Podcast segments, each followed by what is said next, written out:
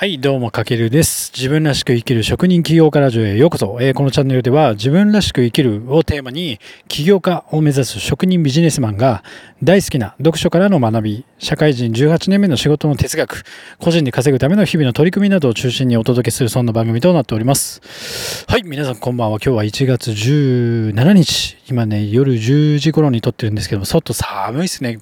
今6度ぐらいかな。ね、来週からまた寒くなるみたいなので、皆さん体調管理も気をつけながら、はい、頑張っていきましょう。ということで、今日はですね、えー、タイトル、NFT で1億超え、男子学生の自撮り写真が話題というテーマでお届けしていきたいと思います。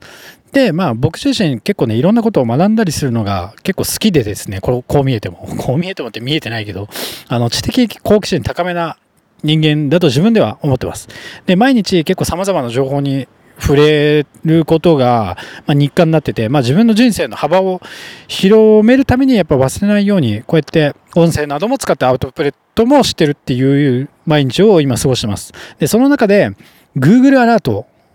ご存知ですかね ?Google アラートをね、めちゃくちゃ今僕活用してて、まあ、Google アラートって何かというと、キーワード、なんか自分がこう調べたいとかリサーチしたいキーワードを設定すると、それに関連するインターネット上の情報がピックアップされて、毎朝あのメールで届くんですよね。これめちゃくちゃ便利でですね、僕今30キーワードぐらい設定してるんですけども、例えば美容師とか、マーケティングとか、あとは書くの好きなんで、ライティングとか、あと新規事業とか、そういった単語をキーワードで設定しておくことによって、えっ、ー、と、その日の、えっ、ー、と、新鮮なニュースがキーワードごとに全部ね、毎朝届くんですよ。うん。で、その中で最近はメタバースとか NFT も追加したんですけども、そんな中で今回は、この Google アラートに引っかかった情報からちょっと個人的に気になる内容を、まあ、共有していくようなコーナーみたいな感じで、えっと、こういったなんかニュース情報じゃないですけど、最新情報とかも取り入れていきたいかなと思って、今日は配信してます。で、今日は、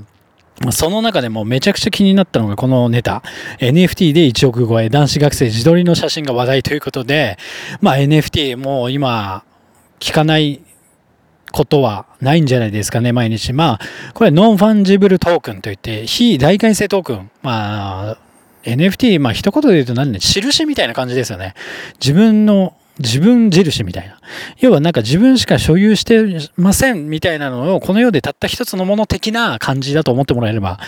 いいと思います。結構複雑なんで長くなっちゃうんで説明すると。うん。で、これって言って誰が得なのかっていうと、やっぱアーティストさんとかが自分で作品を作ってなんか自分で販売できる。なんか唯一無二のまあ、作品になるので、コピー品がたとえ出たとしても、その印っていうものがこの非代替性トークンとして NFT としてついてるので、本物は一つしかないということで、それに今価値があって、この NFT が流行ってると。で、これってすごくめちゃくちゃ素晴らしい仕組みになってて、まあ、これからのこの Web 時代における、まあ、これから個人クリエイター、クリエイターエコノミーの時代と呼ばれてるんですけども、このなんか自分らしく生きられる時代になってきたのかなと思ってます。で、NFT バブルなんですよね、今。だからこれ参入しなきゃすごく損でですね、まあ、日本でもあの、すでに自分で作品を作って、NFT の、えっ、と、マーケットに出店して大金稼いでる人とか結構増えてきてて、で、そんな中で今回は、このインドネシアの大学生が自分で自撮りした写真のコレクションを NFT として作品に、え、して売買できる場所に出したところ、売り上げがなんとね、合計100万万ドル、100万ドルいったということで、まあ、日本円にすると約 1, 億、1億1000万になったということで、これめちゃくちゃすごいっすよね。で、これ結構話題になってて、で、この方、まあ、大学でコンピューターサイエンスを学ぶこのゴザリさんっていうインドネシア人の大学生なんですけども、まあ、要は5年間ほぼ毎日パソコンに向かう自分自身の姿を自撮りで、あの、携帯で撮影してきたらしいんですよね。で、それが1000枚近くだったので、これらの写真を使って、まあ、大学卒業に合わせて、まあ、タイムプラス、まあ、要は、あの、一枚一枚こう連続して流れるようにタイムプラスの動画を作成つもりだったんですけども、あの、それをやめて NFT にじゃあちょっと出展してみようかなと思ったところ、なんか、このゴザレさんは写真欲しがる人はいない、いるとは思わなかったということで、最初価格が3ドルだったらしいんですよね。えっ、ー、とね、1枚だから約340円に設定したんですけども、ある日、こう、有名シェフ、まあ、あの、海外の有名シェフがその写真を購入して、自分自身のソーシャルメディアでそのゴザレさんを紹介すると、なんかそこからバズって多分売り上げが急増した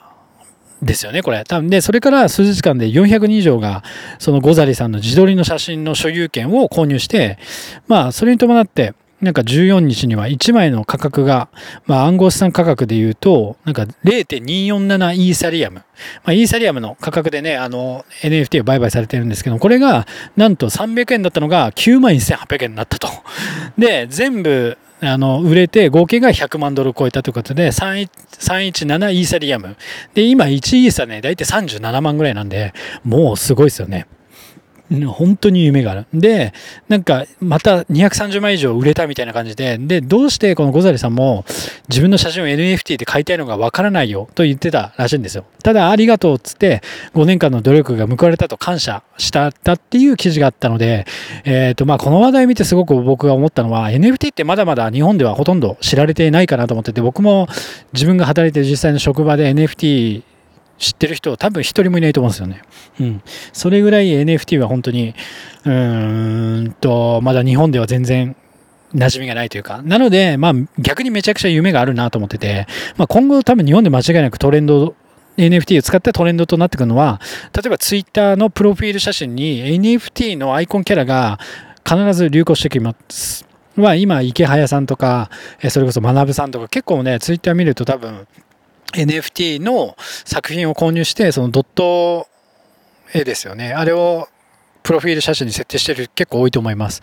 で、さらになんか実際に NFT を所有してる人とわかるマークも Twitter の中で作らしいので、まあそういうのがね、また機能が実装されていくと、まあ NFT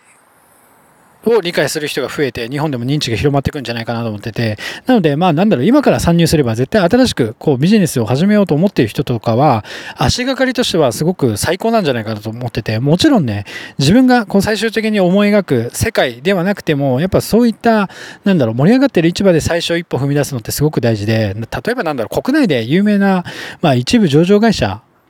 とかって結構ね、スタートは出会い系サイトとか始まってるケースって結構ザラなんですよ。で、そっから今みたいにでかくなってるっていう会社が多いので、なんか最初は一歩目はどこに踏み出すかって、まあ自分のこう理想としてる会社のやりたいこととは違うかもしれないんですけども、やっぱりこう初動から軌道に乗るためには、今、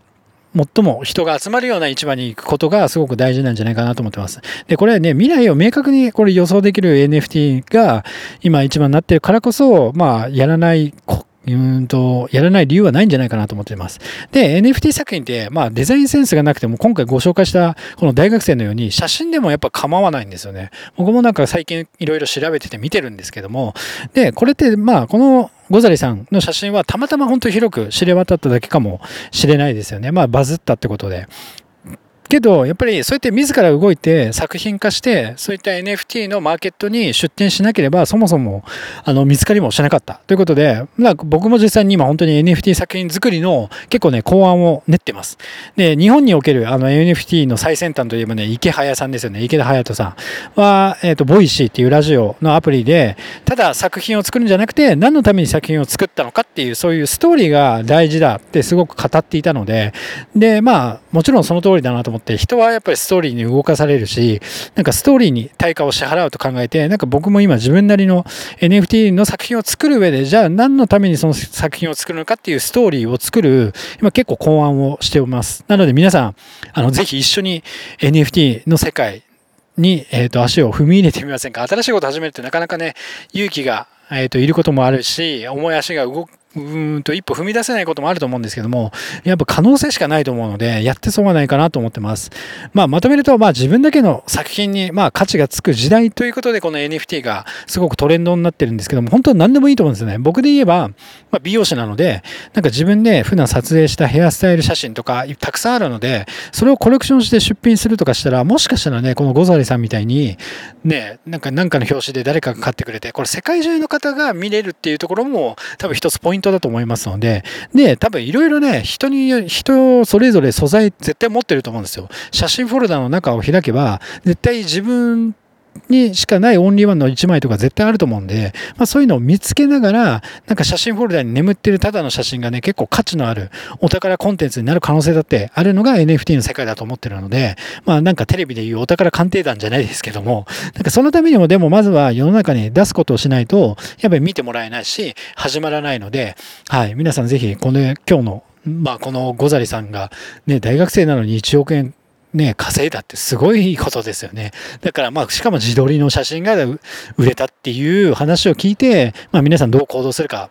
まあ、僕はやっぱり NFT の世界すごく、うん、夢があると思うので、僕はちょっと引き続きね、そっちの方に、えっ、ー、と、舵を切っていきたいと思いますので、皆さんもぜひ今日の内容を参考に NFT、あの、初めて聞いたって方はぜひ調べてください。まあ今ね、ネットで検索すれば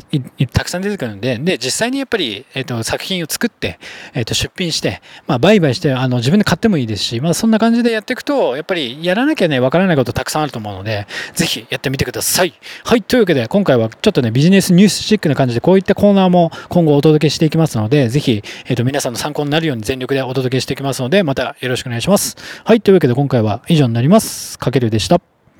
ではでは。